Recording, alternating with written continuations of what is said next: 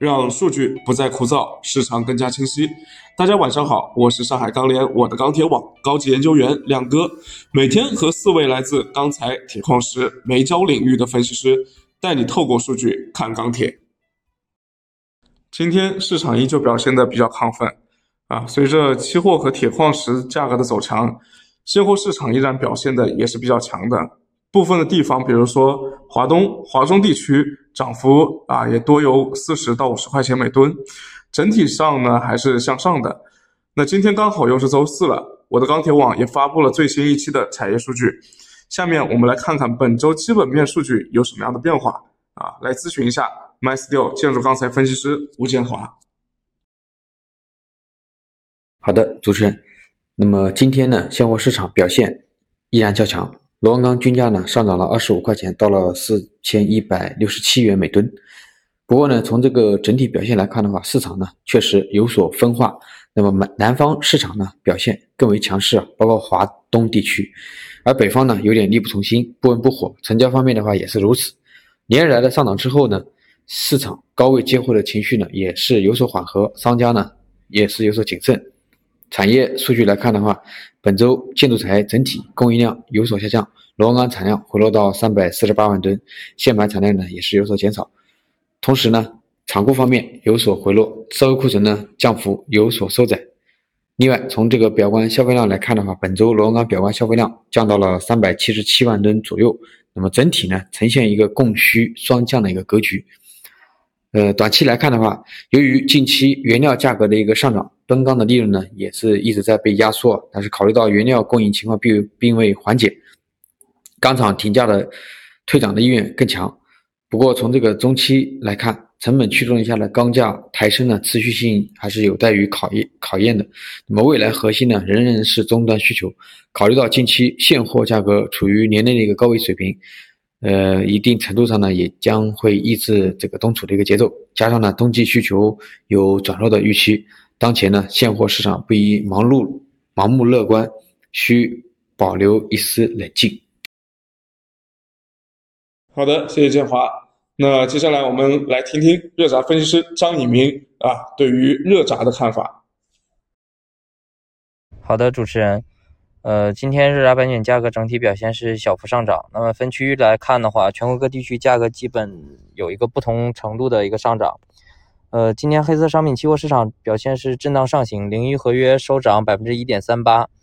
现货市场呢，整体心态偏强，商家报价也是继续上涨。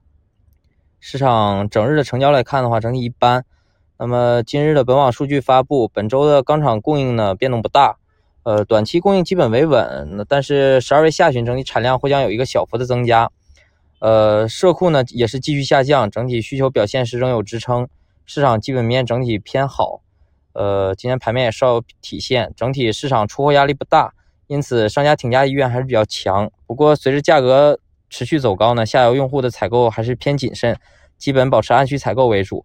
综合来看的话，预计明天的热轧板卷价格也是维持一个高位震荡运行的状态。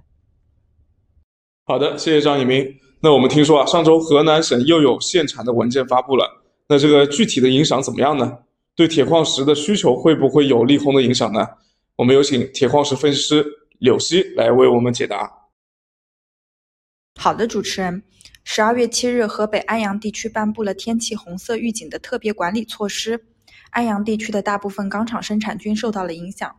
除了部分有供暖任务的钢厂，其他很多钢厂都被迫关停了其烧结机、球团设备等，高炉进行焖炉。该地区的高炉开工率及铁水产量均有所下降。其实，在冬天来说的话，若空气质量比较差，则会出台一些限产政策来进行管控。加上十二月底、一月初，部分钢厂会安排高炉的年度检修，所以总的来说，铁矿石的一个需求较前期是有所走弱的。好的，谢谢柳溪。那今天啊，煤焦的数据怎么看呢？有请煤焦分析师熊超。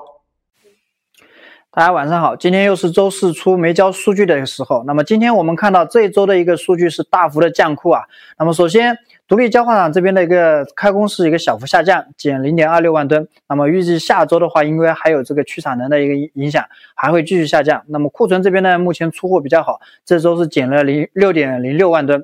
而钢厂这边的话是大幅的一个降库啊。那我们看到本周调研的一个数据，两百四十七家钢厂的一个库存是减了二十二点二八万吨。而一百一十家钢厂也是减了八万吨的一个库存。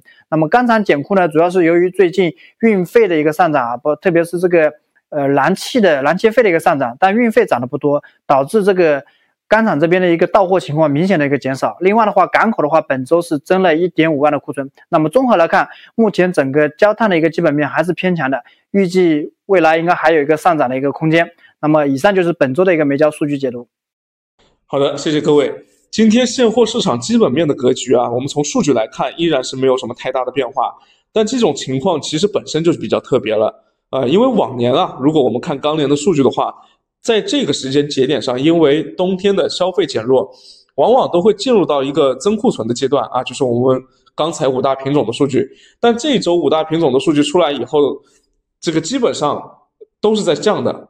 那所以今天黑色系的品种还能涨得这么有底气。而且从五大品种啊，五大钢材品种的这个合计数据来看呢，社会库存已经和前两年同期差不多了。呃，钢厂的库存比往年稍微高一点，但主要是因为这个热卷和中厚板的库存相对来说比较高，其他品种也不高。所以也就是说，之前我们一直说的这个高产出和高库存的情况，实际上在十二月份还是得到继续的改善啊。包括我们从这个库存的这个降幅也可以看得出来。整个的一个去库存速度确实还是比较快的，那这也是成为近期这个这个月上涨的一个最主要的一个理由。呃，所以总体来看呢，目前市场的整体的一个绝对压力都不是很大，而且有些主流的消费市场可能还存在一些呃规格短缺的一个问题。那么。呃呃，这个这个需求确实是好的，有些出乎意料啊，而且是呃有些省市的这个电都不够用了啊，这也是从侧面印证了当前这个工业需求比较好的这么一个一个一个现状。呃，那所以从目前的数据来看呢，这个确实没办法啊。虽然说我们一直在提示可能会出高点，可能会出拐点，但是这个数据一直是没有得到呃验证。那这个现在的确实还是利好更多一点。不过我们也要注意到啊，就是现在螺纹钢的利润基基本上快被原料端给打没了，那后期减产的积极性呢，我认为会比其他品种来的更高一点。而目前螺纹钢的期货也是深贴水的一个状态，那所以它对于热轧而言呢，螺纹钢的预期可能会有些过于悲观了。而热轧近期的价格，我认为主要是靠冷轧在撑着的，因为现在冷热价差其实也已经扩到一千多了，啊，相当于是冷轧在拉着。热轧的价格，那虽然说现在还看不到冷轧需求会减弱这个迹象，但是我们从往年的历史情况来看呢，因为冷轧本身它主要是用在消费品端，而这些消费品的生产厂家呢，往往在呃春节期间啊，甚至春节之前就会就会放假，那这个消费会中间会有个暂停的一个一个一个时间点，那近期有可能会出，有可能是有些钢厂在提前的一个补货，那补完之后的话呢，那这个需求。后面应该不会有那么好了，呃，那所以这个有可能会间接的影响到热轧的消费。所以近期如果说大家对于呃这个品种上面不知道该怎么操作的话，个人认为可以关注一下卷螺价差收窄这么一个可能性啊，这是个人观点。当然，大家如果说有有一些好的观点的话，也可以在评论区里面留言，欢迎大家。那还有一件事情，最后要跟大家说一下，就是明天呢，就是我们呃钢联一年钢联一年一度年会的。第一天的同期论坛时间，那这个年同期论坛的话呢，呃，是可以这个这个直接去参加的，呃，而且是各个品种都会发布对于明年的一个市场看法。那所以明天亮哥可能会比较忙啊，嗯，不一定会有时间去录。但如果说这个亮哥有时间，特别是这个这个呃，能够呃把一些观点啊，把把一些这个我们。呃，同事和分析师的观点做一个浓缩和精炼的话，那有可能会上一期。